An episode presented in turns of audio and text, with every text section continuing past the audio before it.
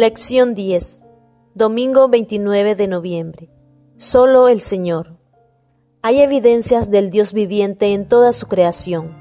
Esta declaración se ha repetido tantas veces que se convirtió en un cliché. Cuando consideramos, por ejemplo, el corazón de Dios al crear este mundo, que la humanidad ha dañado y estropeado, podemos aproximarnos más a una mejor manera de enseñar las artes y las ciencias. Tomemos el periodo de gestación humana, por ejemplo. La biología nos dice que una nueva vida humana inteligente emerge de un óvulo fertilizado y crece durante nueve meses hasta la gestación completa. Las marcas de un creador amoroso están en todo este ciclo. El bondadoso amor de Dios se puede ver en el lugar donde se desarrolla un feto, justo debajo del latido constante del corazón de una madre. A medida que el feto va creciendo, también aumenta el vientre de la madre, justo enfrente de su persona. La futura madre es siempre consciente de su hijo, así como nuestro Padre Celestial siempre es consciente de sus hijos. Lee Romanos capítulo 1 versículos 18 al 21.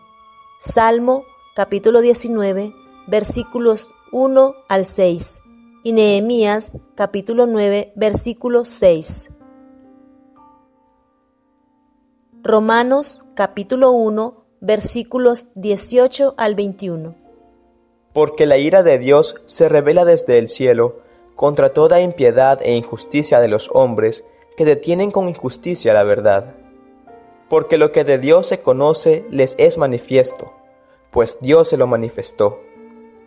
Porque las cosas invisibles de Él, su eterno poder y deidad, se hacen claramente visibles desde la creación del mundo, siendo entendidas por medio de las cosas hechas, de modo que no tienen excusa. Pues habiendo conocido a Dios, no le glorificaron como a Dios, ni le dieron gracias, sino que se envanecieron en sus razonamientos, y su necio corazón fue entenebrecido. Salmo capítulo 19 versículos 1 al 6. Los cielos cuentan la gloria de Dios, y el firmamento anuncia la obra de sus manos. Un día emite palabra a otro día, y una noche a otra noche declara sabiduría. No hay lenguaje, ni palabras, ni es oída su voz. Por toda la tierra salió su voz, y hasta el extremo del mundo sus palabras. En ellos puso tabernáculos para el sol, y éste, como esposo que sale de su tálamo, se alegra cual gigante para correr el camino. De un extremo de los cielos es su salida, y su curso hasta el término de ellos, y nada hay que se esconda de su calor. Nehemías capítulo 9 versículo 6 Tú solo eres Jehová, Tú hiciste los cielos y los cielos de los cielos, con todo su ejército, la tierra y todo lo que está en ella, los mares y todo lo que hay en ellos. Y tú vivificas todas estas cosas, y los ejércitos de los cielos te adoran. ¿Qué nos dicen estos versículos sobre la obra de Dios como nuestro Creador? Incluso después de seis mil años de pecado y miles de años después de la devastación mundial mediante el diluvio, Existen evidencias abrumadoramente poderosas no solo de Dios como nuestro Creador, sino también del poder, el amor y la benevolencia de este Dios Creador.